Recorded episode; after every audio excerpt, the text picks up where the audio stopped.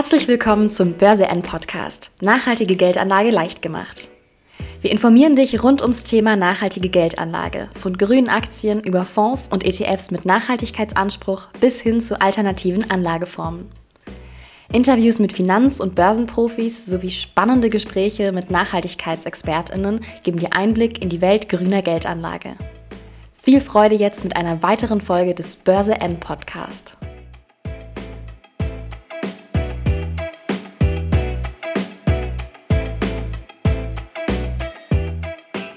Heute im Börse N Podcast Aktien- und Wasserstoffexperte Sven Jösting. Mein Name ist Markus Noack und ich bin der Gastgeber des Börse N Podcasts, deinem Audioformat zum Thema nachhaltige Geldanlage. Von Sven Jösting wollte ich dieses Mal die Kursverluste vieler Wasserstoffaktien der letzten Wochen erklärt bekommen. Also warum sind hochgehandelte Wertpapiere wie Bloom Energy, Plug Power oder Ballard Power wieder einmal eingebrochen? Hat das etwa mit der Rezessionsangst und der steigenden Inflation zu tun oder spielen hier eher branchenspezifische Themen eine Rolle? In gewohnter Manier holt euch Sven für einen Augenblick in seine Wasserstoffwelt und erläutert euch die jüngsten Entwicklungen innerhalb der Wasserstoffbranche und an den Börsen. Was hängt mit was zusammen und welche Ereignisse könnten sich positiv und negativ auf die diskutierten Wertpapiere auswirken? Eines kann ich vorwegnehmen, die Zeit der Wasserstoffaktien wird kommen, du als Anleger jedoch musst noch immer Geduld haben, damit du dich endlich über steigende Kurse freuen und Teil einer guten Entwicklung sein darfst. Und bevor es losgeht, noch der Risikohinweis, die im Internetauftritt von Börse N enthaltenen Angaben und Mitteilungen sind ausschließlich zur Information bestimmt. Keine der in diesem Internetauftritt enthaltenen Informationen stellt eine Anlageberatung dar. Sie dienen ausschließlich Informationszwecken und sind kein Angebot bzw. keine Aufforderung zum Kauf oder Verkauf eines Terminkontraktes, Wertpapiers oder eines sonstigen Finanzproduktes. Jetzt aber viel Spaß mit einer neuen Folge Börse N Podcast, dieses Mal mit Sven Jösting.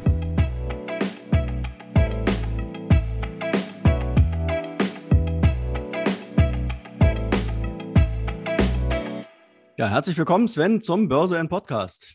Markus, grüß dich. Guten Abend. Hallo. Grüße dich. Guten Abend. Ja, länger her schon, die letzte Folge. Äh, da saßen wir noch äh, auf der Messe in Hamburg. Und seitdem hat sich wieder mal viel getan. Äh, die Wasserstoffaktien sind so gut wie alle im Keller. Ein paar Ausreißer gibt es nach oben, aber die meisten sind leider momentan im Keller. Ähm, lass uns mal vielleicht zu Beginn den, den DAX oder den Blick auf den, auf den DAX und auf den Dow Jones werfen. Der DAX konnte in den letzten 30 Tagen um 7,33 Prozentpunkte zulegen und äh, liegt am 28. Oktober. Wir unterhalten uns heute am 28. Oktober bei 13.076 Punkten. Beim Dow Jones sieht es sehr ähnlich aus. Äh, der konnte in den letzten 30 Tagen auch um 7,92 Prozentpunkte zulegen und liegt äh, ja heute bei 32.033 Punkten. Äh, was würdest du sagen? Was heißt das? Was heißt der Anstieg bei den beiden, bei, bei den beiden Indizes äh, für die Wasserstoffaktien oder für die Wasserstoffbranche? Ja, also eine Korrelation, eine direkte Verbindung zwischen äh, den großen Indizes und den Wasserstoffaktien sehe ich jetzt nicht. Natürlich gibt es auch Einflüsse, wenn man jetzt äh, speziell Linde sieht, als, als Industriegasehersteller, der auch dem Themenbereich äh, Wasserstoff äh, sich stärker widmet, der äh, eventuell ja delistet werden könnte in Deutschland. Das heißt, nur noch in New York ein, ein Listing hat. Mhm. Ähm, also die direkten Auswirkungen, wie gesagt, sehe ich nicht, sondern ich eher, dass Wasserstoffaktien in Korrelation gesehen werden sollten zu der allgemeinen Energiepreissituation. Der Ölpreis hat hier in den letzten Tagen ja wieder nachgegeben. Die OPEC äh, hat ja deswegen auch äh, die, die Quote, äh, die, die Tagesquote reduziert. Äh, auch der Gaspreis hat sich wieder normalisiert. Äh, wenn man jetzt äh, sieht, dass die Energie, die Gasreserve, die Deutschland aufgebaut hat, natürlich eine Steigvorlage für die Spekulation gewesen ist. Äh, wenn man als Staat jetzt sagt, wir kaufen da so und so viel zu, dass natürlich der, der Handel, die Börse das quasi als Aufforderung betrachtet, äh, äh, dagegen zu steuern, also die Kurse künstlich nach oben äh, zu drücken. Ähm, dann ist das schon ein, ziemlich falsch gelaufen. Aber wie gesagt, die Korrelation jetzt zwischen den beiden großen Indizes und der Branche der Unternehmen und Aktien, die wir hier behandeln, die Korrelation sehe ich eigentlich überhaupt nicht. Okay, im Vorgespräch hast du mir schon gesagt, dass du auch keine äh, direkte Korrelation zwischen dem Leitzins siehst. Äh, nichtsdestotrotz, die EZB hat den Leitzins äh, um weitere 0,75 Prozentpunkte angehoben. Äh, damit steigt der Leit Leitzins zum dritten Mal in diesem Jahr äh, auf von, von 1,25 auf 2 Prozent.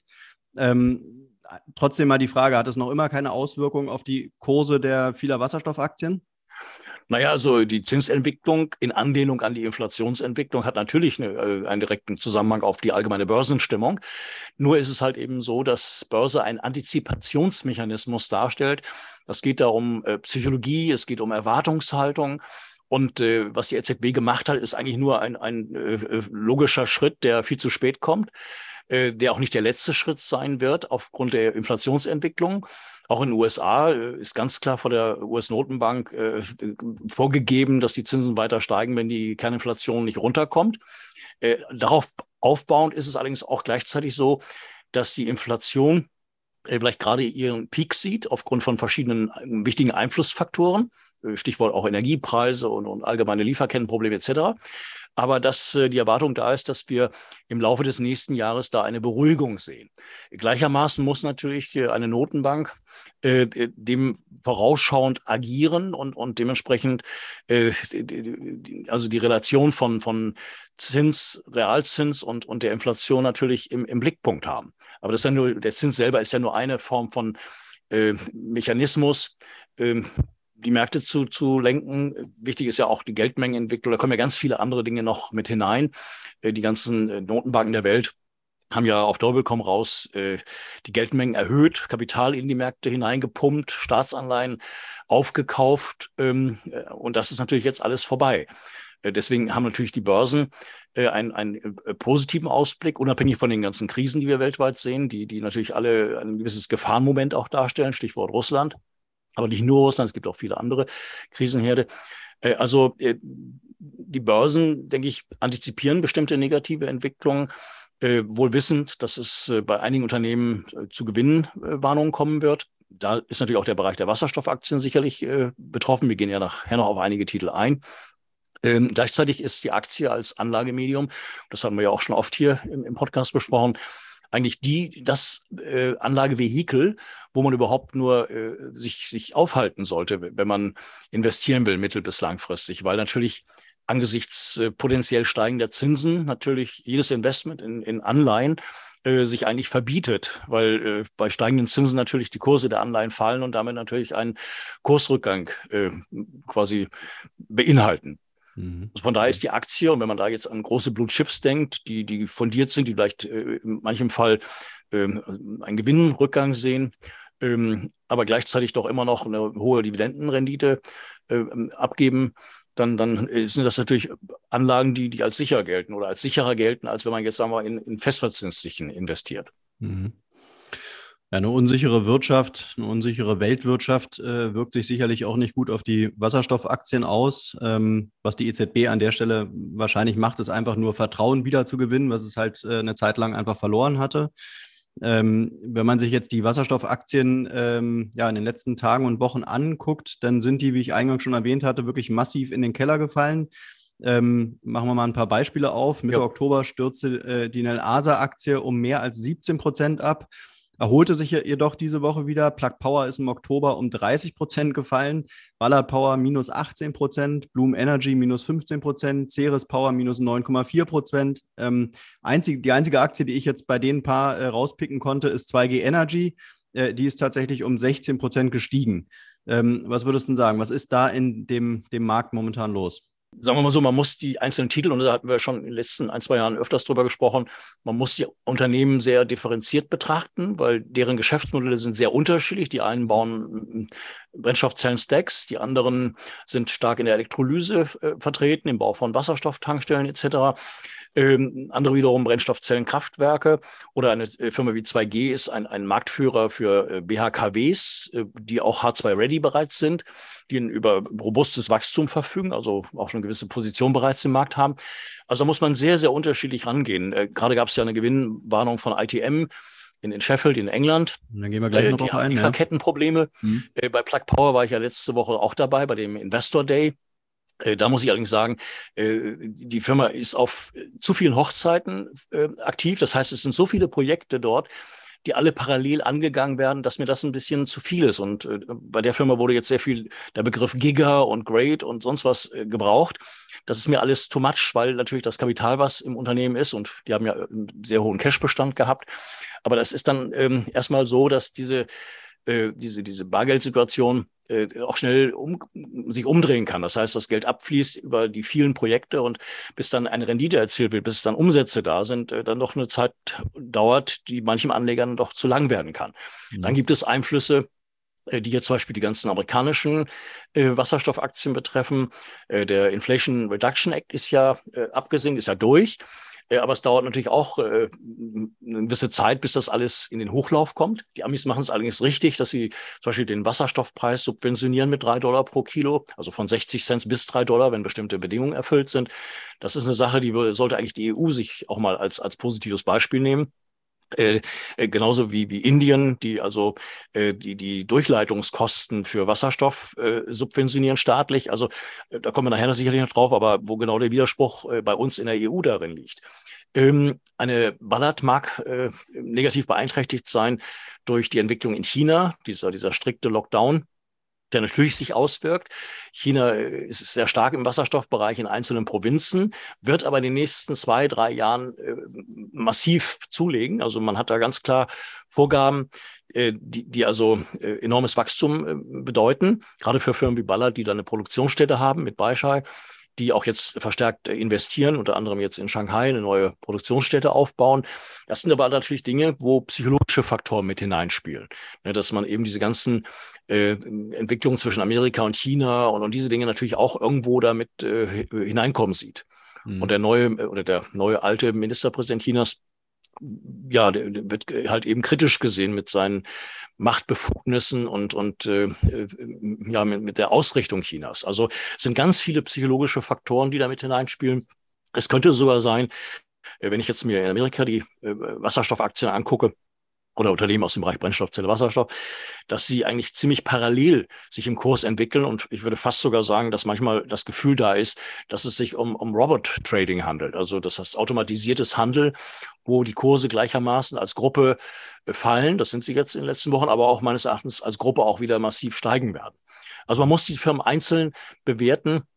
Äh, was machen sie? Wo wird Geld verdient? Wenn ich mir eine ASA angucke, die bauen halt eben Elektrosoleure verschiedener Art, Alkaine und, und, und PEM und ähnlichem.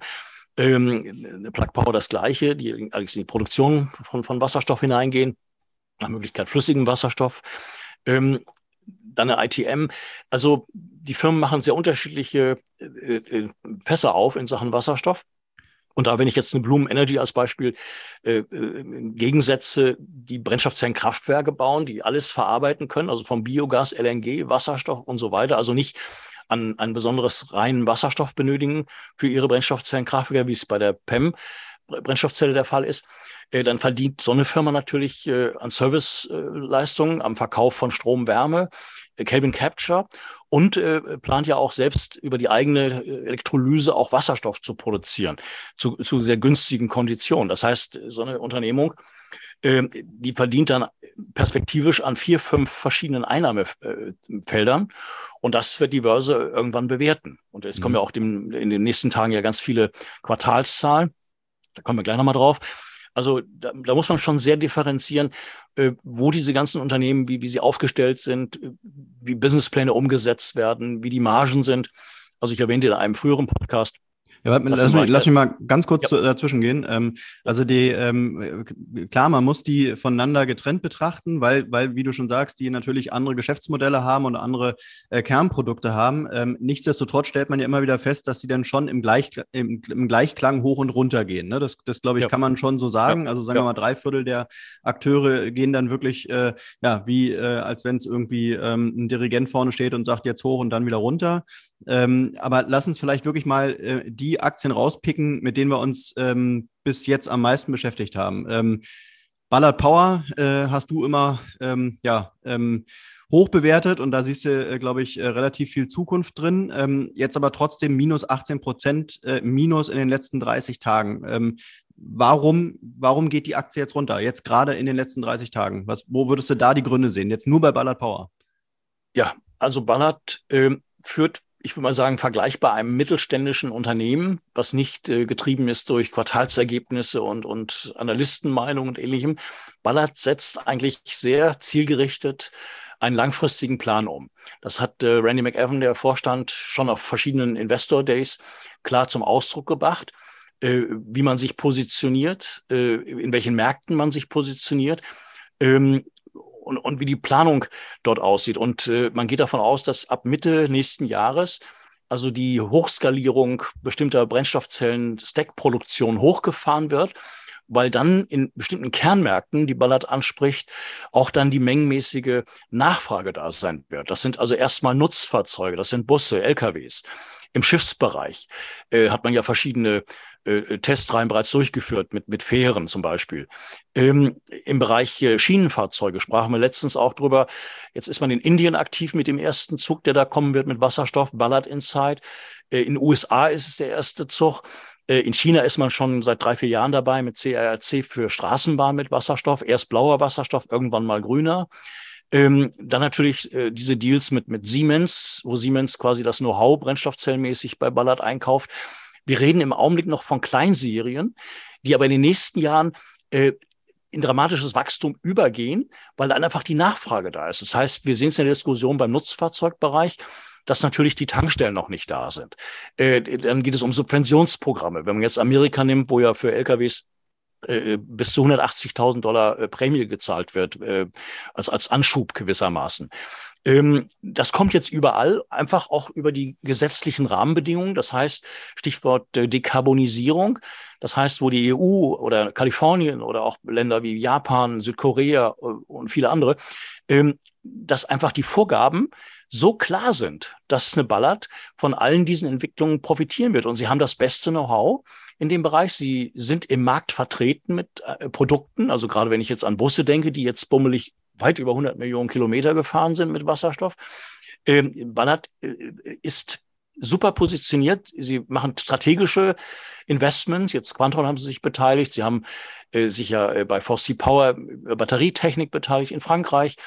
Ähm, sie bauen jetzt die Produktion in China aus. Eine Produktion ist ja bereits da, die dann auch hochlaufen wird. Also das ist nur eine Frage der Zeit, bis das Joint Venture mit Weichai äh, ausgelastet ist. Das wird vielleicht noch ein Jahr dauern, aber dann geht das auch in China los.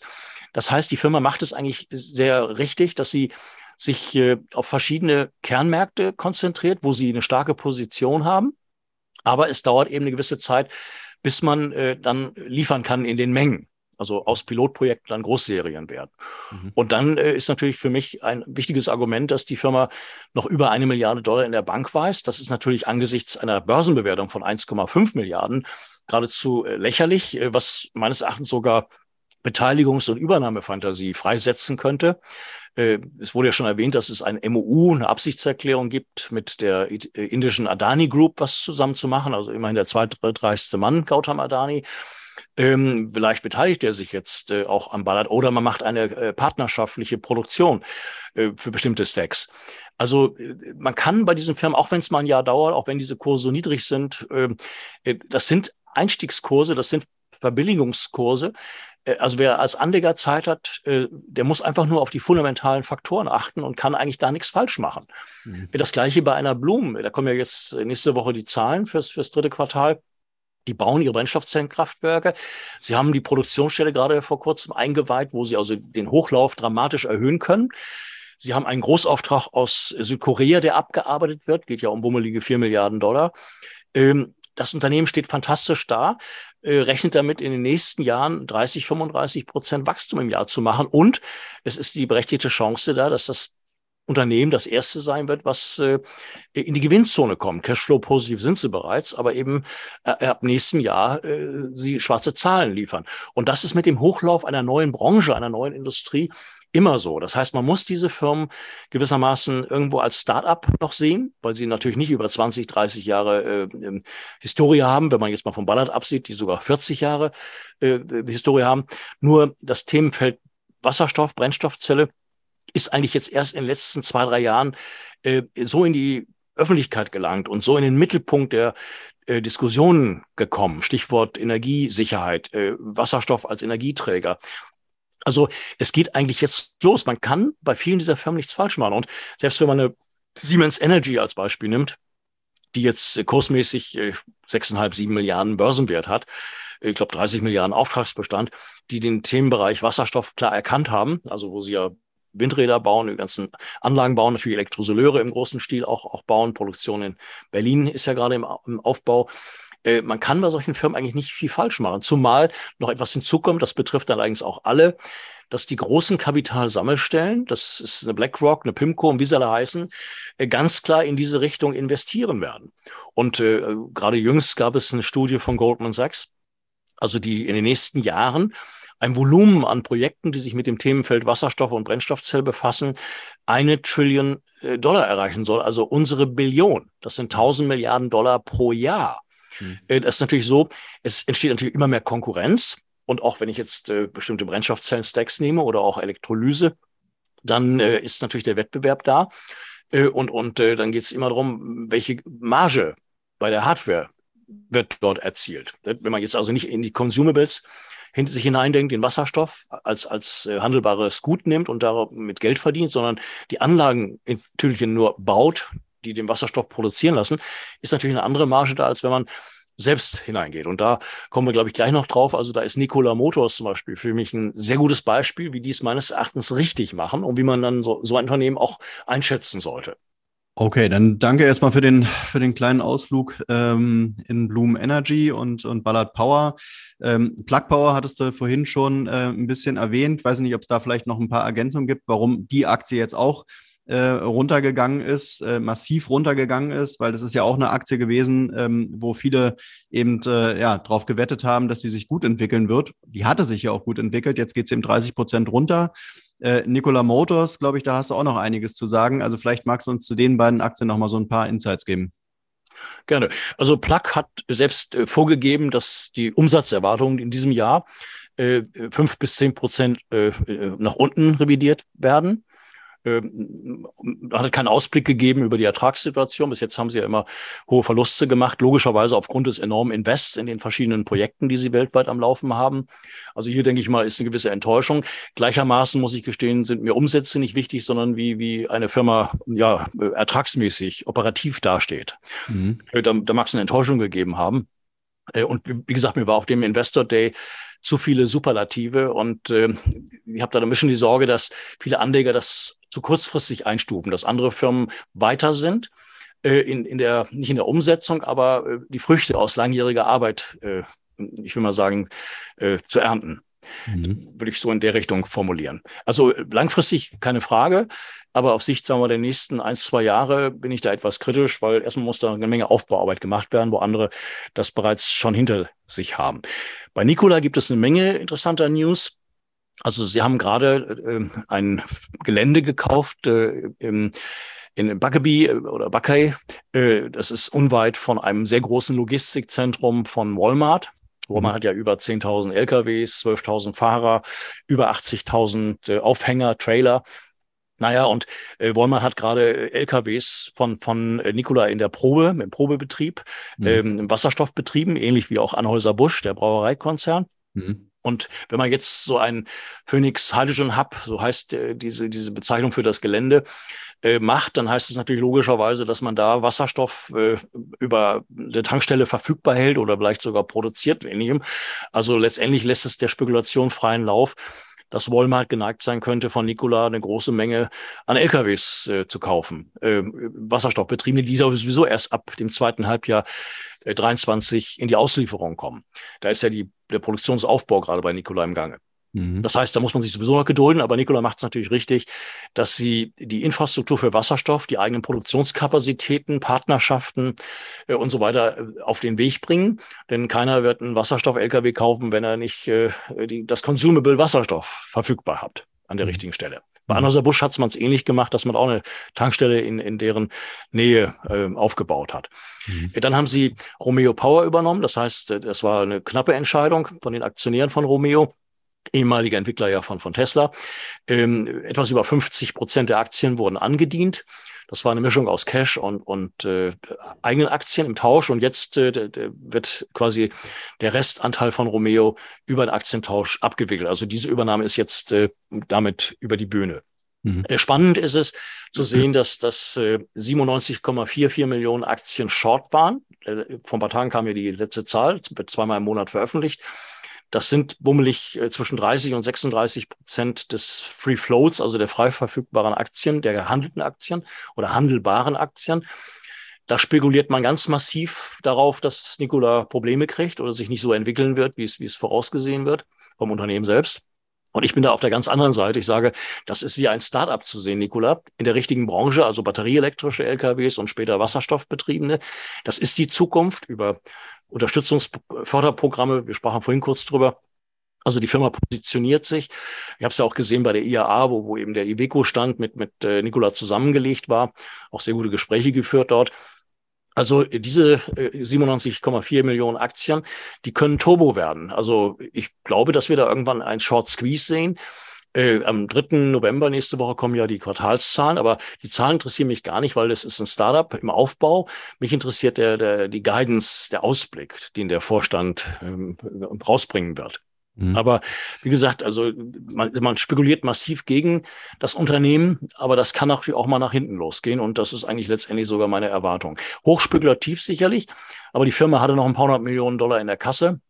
Äh, in, nach dem letzten Quartalsbericht haben auch noch äh, Linien, die sie umwandeln können, wo sie Aktien ausgeben, Cash erhalten.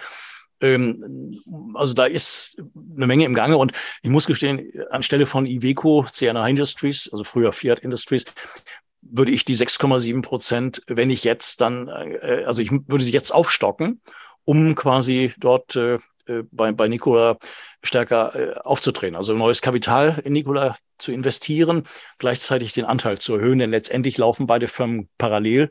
Sie, sie haben die Forschung zusammen, die sie, die zusammen machen. Sie haben Produktion zusammen, Vertrieb zusammen.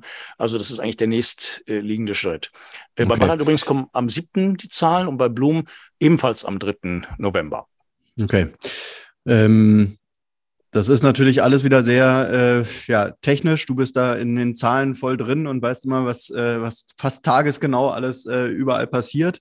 Ähm, für die weniger informierten Anleger ähm, stelle ich mir so ein bisschen die Frage, äh, wenn man sich die Volatilität der, der, ähm, der, der Kurse anschaut, ähm, Warum würdest du sagen, soll man die ganze, ähm, ja, die, die, die, die tiefen Kurse jetzt trotzdem aussitzen? Weil ich kann mir gut vorstellen, dass jetzt wirklich da viele Anleger draußen sitzen und sich sagen, äh, jetzt hat der Sven da schon ein paar Mal erzählt, das wird sich alles gut entwickeln und jetzt geht's trotzdem wieder runter, ja. Also die, ich glaube, die Unruhe, äh, mhm. die wird da sein und, und viele fragen sich ja, wann, wann kommt denn endlich der viel beschriebene Boom? Ja, ähm, wir machen das jetzt seit zwei Jahren und irgendwie geht's dann doch wieder nicht so richtig langfristig hoch.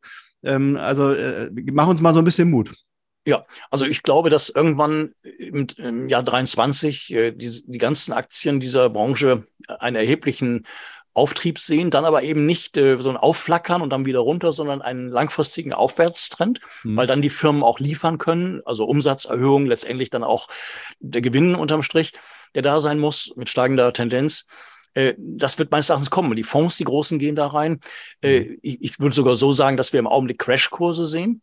Das erinnert mich ein bisschen an die Zeit, weil ich ja jetzt auch bummelig zehn Jahre und länger äh, die Aktien intensivst verfolge als 2018, 19 habe ich gesagt, äh, leg mal ein paar Ballard hin, da war die ein Dollar oder zwei, eine Plug war bei anderthalb. Da habe ich ja viele Berichte darüber geschrieben in verschiedenen Fachmagazinen. Und dann gab es die Kursexplosion, dann kam jetzt eben zwei Jahre lang die Ernüchterung, also tendenziell fallende Kurse, obwohl die Firmen eigentlich immer besser aufgestellt sind, ihre Bilanzverhältnisse äh, perfekt äh, verbessern konnten, technologisch sich, sich weiterentwickelt haben, etc. Ähm, ich glaube, eine Initialzündung äh, für einen mittel- bis langfristigen stabilen Aufwärtstrend, einen robusten Aufwärtstrend. Das werden wir äh, in, in, ab nächstem Jahr sehen, Mitte nächsten Jahres, weil da, einige Firmen haben da angekündigt, was die da alles planen oder was da losgehen soll. Äh, aber ich glaube, vorher wird eine Initialzündung kommen durch ein, zwei entscheidende Daten. Also das heißt, das ist für mich ein, ein Joint Venture mit einem großen, also äh, oder eine Iveco, wenn sie sich bei Nikola verstärkt beteiligen. Oder eine Cummins Engine, die über 500 Projekte im Wasserstoffbereich weltweit haben. Da kann ich nachher noch ein bisschen was zu sagen, äh, die vielleicht durch die neue Vorstandsvorsitzende äh, geneigt sein könnte, sich, sich ein Unternehmen aus dem Bereich Brennstoffzelle, Wasserstoff einzuverleiben, wie sie es ja mit Hydrogenics gemacht haben. Oder eine Adani, die eventuell bei einem wie, wie Baller oder Blum oder anderen einsteigt äh, als Aktionär und gleichzeitig Aufträge mitbringt.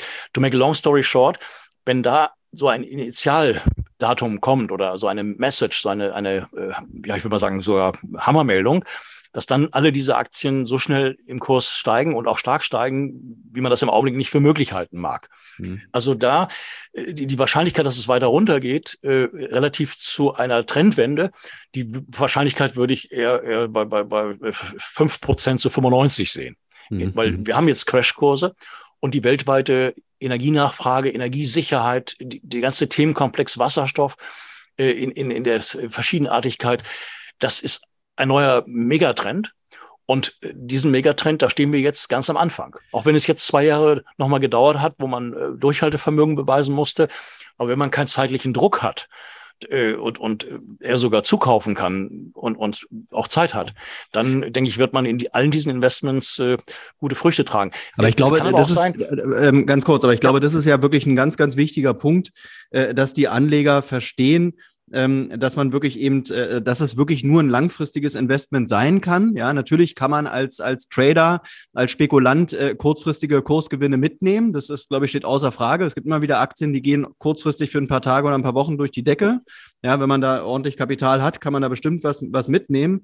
Ähm, aber auch so eine Plug Power, die jetzt eben äh, 30 ähm, Prozent runtergegangen ist, hat ja jetzt noch lange nicht ihren Boden erreicht. Ja, also da ist ja wirklich von den, von den Tiefkursen noch ordentlich was dazwischen. Ja, ähm, derjenige, der natürlich, der vor ein paar Wochen oder ein paar Monaten in die Aktie reingegangen ist, der ist natürlich hoch frustriert und fragt sich, äh, alle äh, loben hier die Wasserstoffaktien ähm, und ich sehe die eigentlich immer nur runtergehen. Ja, also ich kenne da viele, die gerade eben in Plug Power und in, in Ballard investiert haben vor, sagen wir mal, zwei, drei, ja, oder vor zwei Jahren äh, die sind alle enttäuscht, ne? Aber die gucken sich halt nicht den Langfristchart an und dann wüssten sie halt, die kommen ja, ja von, vom ganz anderen Kursen, ja? ja? Ja, bloß dann muss man noch unterscheiden zwischen ja, Daytradern, Zockern, ja. äh, wo auch eine Meldung zack sofort zu 20, 30 Prozent und mehr Tagesschwankungen führt das ist dann ja Gambling, das ist Spiel. Mhm. mhm. Mittel- bis langfristiges strategisches Investment sieht anders aus. Da kann man Warren Buffett folgen oder anderen.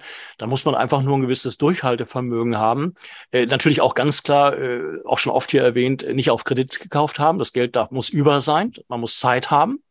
Aber wenn so ein Trend läuft, dann läuft der richtig. Und beste Beispiel äh, ist eine Amazon, eine Apple, Facebook und wie sie alle heißen, ja. Google etc die erstmal jahrelang enorme Summen verbrannt haben, um eine Unternehmensstruktur zu schaffen.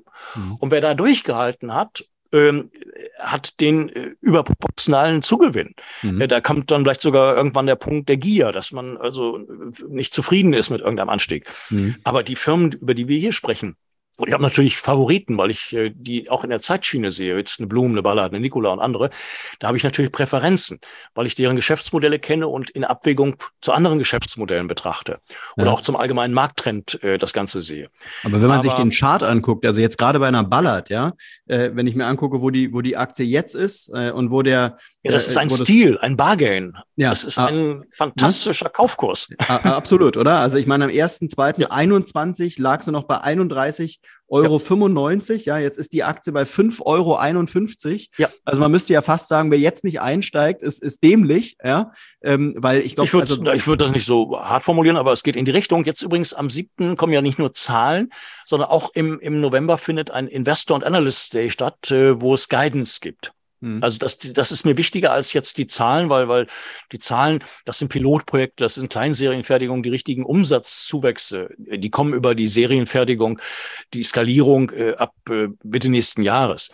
Aber die Guidance ist wichtig. Und da ist natürlich eine Ballard, auch eine Blum, und bei andere, die sind äh, zurückhaltend, äh, die, die Vorstände, mit, mit Äußerungen, mit, mit, äh, also, und da gibt es andere, die wir ja auch schon erwähnt haben, die also jeden Tag eine Meldung rausbringen, die aber äh, von der Relevanz äh, eigentlich ja den Kurs kurzfristig treibt für Zocker ideal aber äh, äh, erstmal in die Umsetzung gehen muss, also bis da Umsätze entstehen, bis, bis da eine Produktion aufgebaut ist, etc.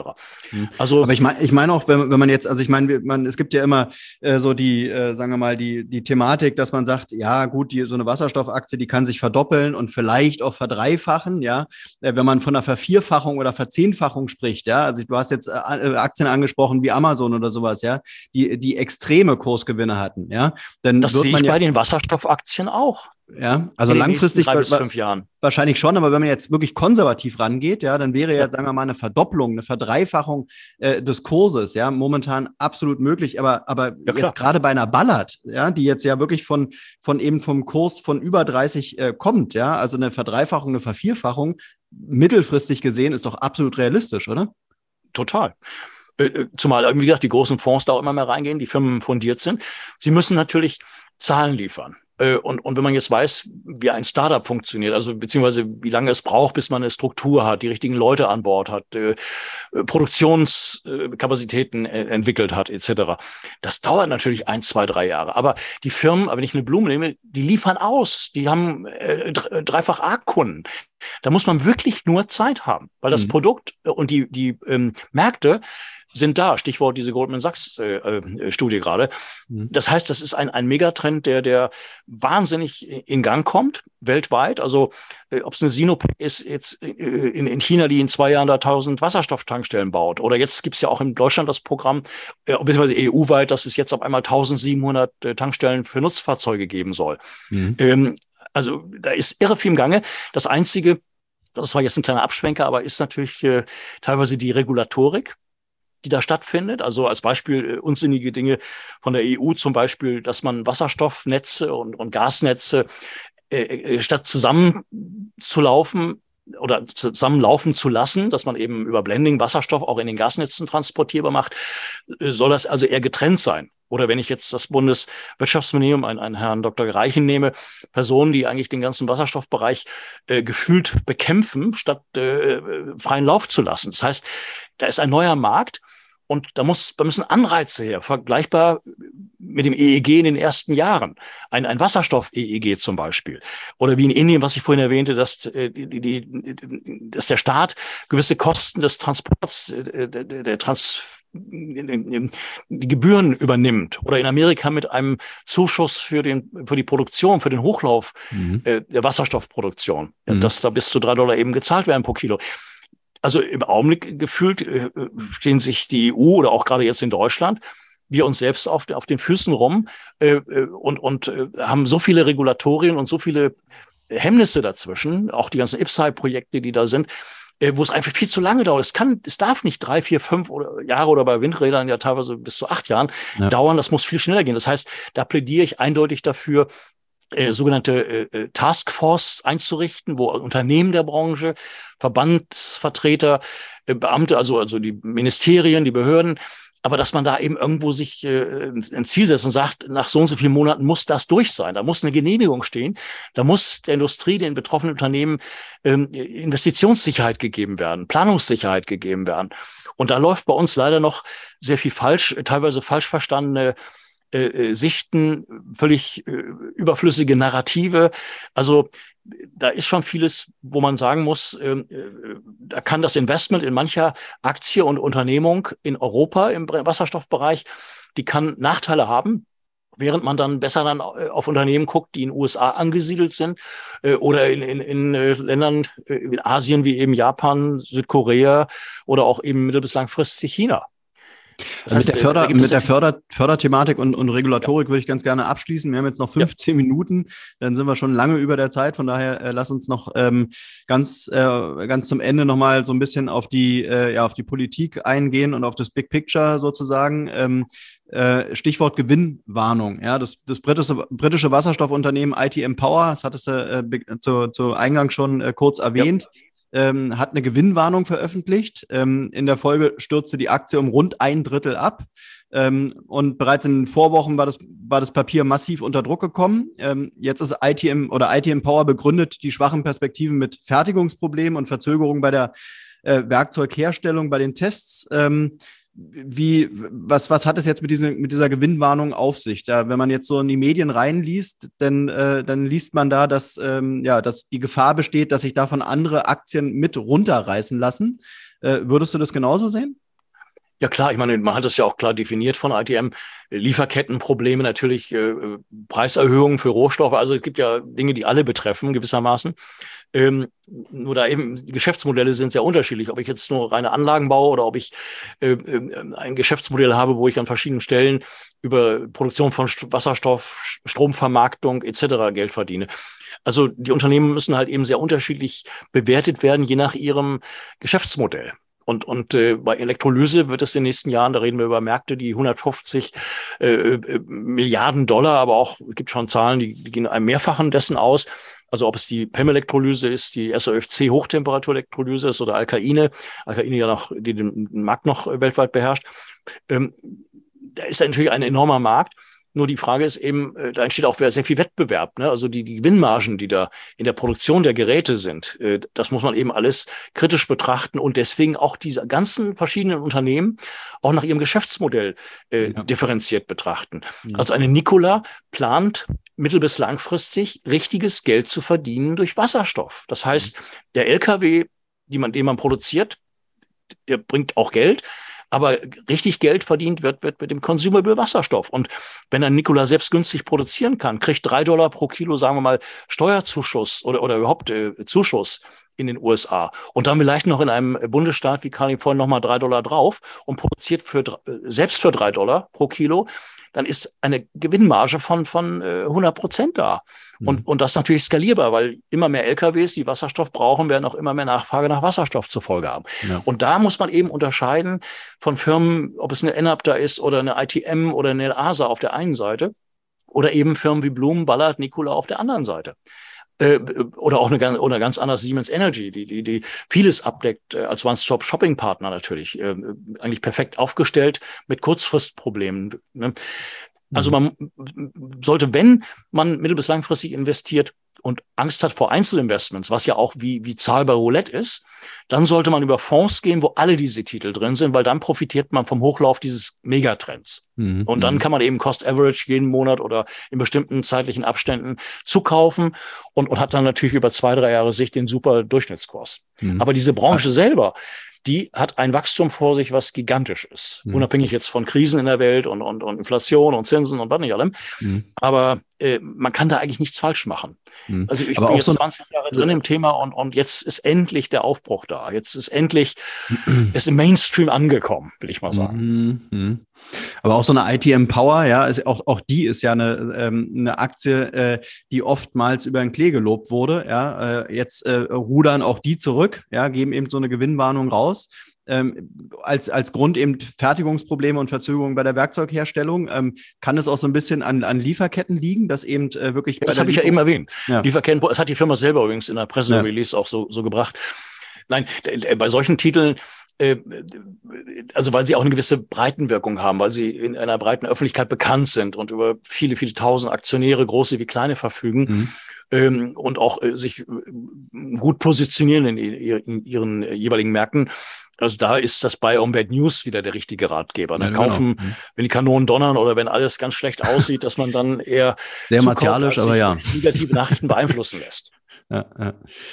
ja genau. Also, Zeit haben. Es, es aber solche Titel immer nur über einen Fonds. Ne? Also Einzeltitel, mhm. einzelne schon, aber eben vielleicht die Mischung, dass man sich zwei, drei Unternehmen hinlegt. Das kann eine Siemens Energy sein, eine Baller, eine Blume, eine Nikola auf der einen Seite und, und äh, Fonds, die es von jeder Bank heutzutage gibt, von jeder Investmentbank ähm, dann eben über Fonds das abdeckt. Dass man sagt, 50 Prozent Einzeltitel und 50 Prozent äh, über Fonds, die dann eben alles das, abdecken. Ne, aber das Spannende, das Spannende an der Thematik ist ja, ich meine, wo, womit beschäftigen wir uns hier? Ja, mit nachhaltiger Geldanlage, ja. Und äh, natürlich sind Wasserstoffunternehmen, äh, fallen die irgendwo in das Spektrum äh, der Nachhaltigkeit mit rein, ja. Ja, klar. Ähm, viele sind sicherlich auch nicht zu 100 Prozent nachhaltig. Die haben natürlich ein nachhaltiges Produkt, ja, und, und das macht die Unternehmen am Ende des Tages nachhaltig äh, was deren ähm, Geschäftsgebaren ist und sowas, das steht auf einem anderen Zettel. Ähm, aber klar, für die Anleger da draußen, wenn die sich überlegen, was mache ich mit meinem Geld, ja, ist, ist es natürlich eine Möglichkeit. Und ich glaube, die Leute, die nachhaltig investieren, die setzen sich ja per se auch ein bisschen mehr mit dem Unternehmen auseinander, als jetzt vielleicht jemand, der einfach nur sagt, okay, ich will mein Geld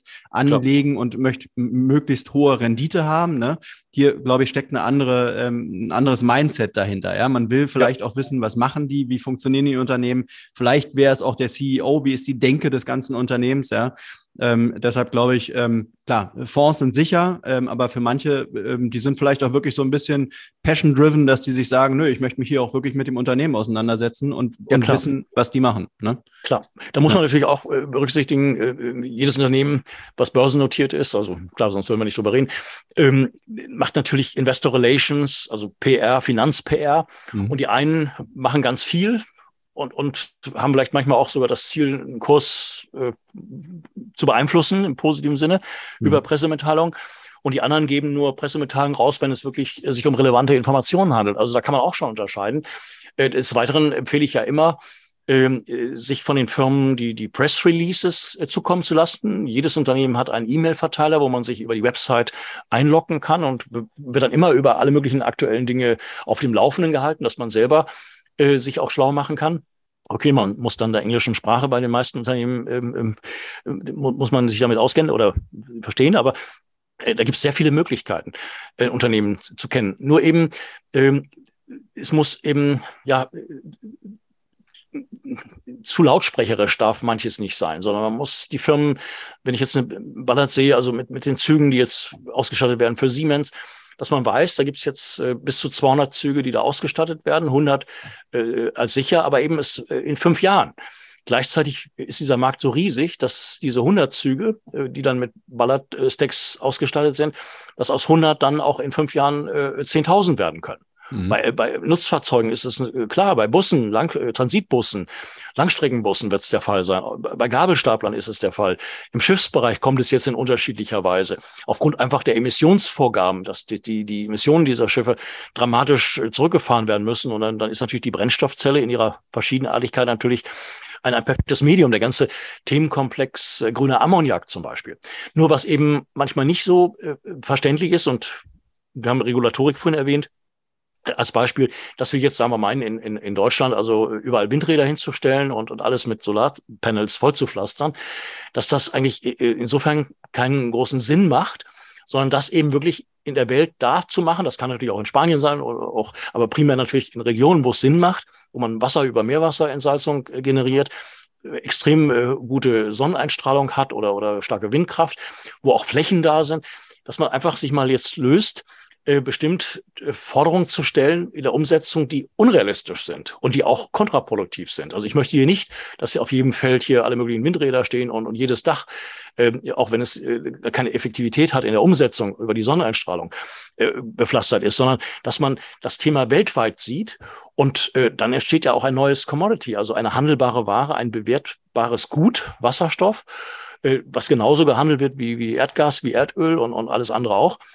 äh, also an Commodities, aber dass man eben äh, dann Ländern in der Welt Einnahmemöglichkeiten gibt, äh, die uns wiederum in die Lage versetzen, saubere Energie zu bekommen äh, und der Gegenwert äh, eventuell dann zu uns zurückfließt in Form von Aufträgen für, für Maschinen, für Anlagen, für Autos, whatever. Mhm. Also eine Win-Win-Situation. Wir müssen da raus aus diesem Klein-Klein-Denken mhm. oder auch teilweise bestimmten Narrativen, die, die gut gemeint sind, aber unrealistisch. Ja. Okay, wir haben in Europa haben wir ja den European Green Deal. Äh, Amerika hat äh, auch Milliarden äh, freigemacht äh, für die Nachhaltigkeit in Amerika. Ähm, aber was würdest du sagen, was muss jetzt von der EU kommen an Förderung, an, an, an Regulatorik, an Gesetzen, äh, damit vor allen Dingen auch Ruhe in den Wasserstoffmarkt kommt? Also äh, ähm, und dennoch mal vielleicht äh, diese Wasserstoffbank, die da geplant ist. Kannst du uns da mal so ein bisschen äh, abholen? Was ist was was ist die Wasserstoffbank? Naja, es geht letztendlich darum, dass es ähnlich wie H2 Global, dass man ein Instrument hat, in dem Fall eine Bank mhm. oder ein Fonds, der Gelder äh, zur Verfügung gestellt bekommt, um Wasserstoff weltweit äh, einzukaufen. Also äh, auf Shoppingtour zu gehen und, und äh, mit diesem Geld eben die Liefersicherheit darzustellen. Mhm. Und eine Wasserstoffbank, das kann ja vieles beinhalten, also die Förderung von bestimmten Projekten in der Forschung, im Aufbau von Strukturen und, und, und, und. Also äh, ist letztendlich nur, nur ein Name für eine Institution, die in gewisser Weise mit den Aufgaben das Gleiche macht wie andere Banken auch oder, oder Kapitalsammelstellen oder äh, Venture Capital Fonds und ähnlichem. Mhm, aber es ist ja äh, schon wichtig, dass es, dass es sowas gibt, oder? Ja, natürlich, aber bloß äh, es muss schneller gehen. Also wenn ich den ja. Inflation Reduction Act in Amerika nehme, da wird ja alles Mögliche gefördert. Also äh, Zuschüsse für die Produktion von Wasserstoff. Es wird gefördert, wenn Produktionsanlagen äh, in, der, in dem Zusammenhang aufgebaut werden. Also es gibt eine Unmenge von, von Fördermöglichkeiten, äh, teilweise steuerliche Anreize, aber auch ganz klare, äh, äh also Bargeld äh, oder Cash-Zuwendungen für bestimmte Projekte. Und ich sehe das in der EU im Augenblick so, dass man vieles will, aber die Regulatorik äh, gerade dabei ist, äh, vieles kaputt zu machen. Mhm. Also alleine, dass man Wasserstoff und, und Gasnetze trennen will. Dass man also nicht sagt, komm, hier gibt es eine Struktur, bei uns ja in Deutschland 560.000 Kilometer Gasnetze, da könnten wir jetzt äh, die einfach nutzen und könnten da bis zu 40 Prozent Wasserstoff einführen, äh, Blending und den Wasserstoff an bestimmten Stellen wieder herausholen, weil es die Gase nicht hundertprozentig mischen. Stattdessen äh, aus dem Bundeswirtschaftsministerium, ich nannte vorhin einen Namen, äh, oder auf der EU-Ebene äh, wird gerade alles getan, äh, den Hochlauf äh, komplizierter zu machen oder ihn sogar eigentlich sogar zu verhindern. Das heißt, äh, ja, ich weiß nicht, wie man es sagen soll, aber äh, da muss sich etwas ändern oder die zuständigen Stellen, die Behörden, die Ministerien und die zuständigen Beamten, äh, ja, äh, dass man ihnen einen gewissen Druck gibt, äh, pragmatischer zu denken und zu handeln. Mhm. Mhm. Ja, ich würde sagen, bis hierhin haben wir eigentlich einen ganz guten Einblick äh, geschafft oder ein ganz gutes Update äh, der letzten 30 Tage. Ähm, wir werden in, ja, in Zukunft wieder versuchen, ein bisschen öfter zu senden, ähm, weil ich glaube, momentan passiert ja auch relativ viel. Es macht Sinn, vielleicht sogar einmal die Woche so einen, so einen kleinen, kurzen Ausblick zu machen. Ähm, aber ich finde, äh, ja, wir, wir konnten ganz gut wieder ähm, mal so in einzelne Aktien reinleuchten und auch nochmal einen ganz guten Rundumblick äh, schaffen. Von daher sage ich bis hierhin vielen Dank, Sven. Gerne. Ja, und im November Schön. kommen ja eine Menge Quartalszahlen. Aber die, wie gesagt, die Zahlen sind noch erstmal auch gar nicht wichtig, aber die Ausblicke, die Guidance der Firmen, da versprechen wir eine Menge von. Und mhm. bei Unternehmen, wo hohe Leerverkaufspositionen sind, könnte vielleicht manche positive Nachricht dann auch positiv auf den Kurs Auswirkungen haben. Aber es ist natürlich eine reine schön. Spekulation und Vision. Ja, alles klar. Damit schließen wir das Buch und äh, freuen uns auf den nächsten Podcast. Vielen Dank dir und schönes Wochenende. Ja, große Freude. Danke, dass ich da was zu sagen durfte. Immer wieder gerne. Dank dir. Bis dahin. Ciao. Tschüss, Markus. Und das war's auch schon wieder für heute mit einer neuen Folge Grünes Mikro. Alle Infos und Links zu diesem Podcast findest du in den Show Notes. Wenn es dir gefallen hat, dann abonniere uns gerne auf den gängigen Streaming-Plattformen und lass eine Bewertung da. Wir würden uns freuen. Bis zum nächsten Mal.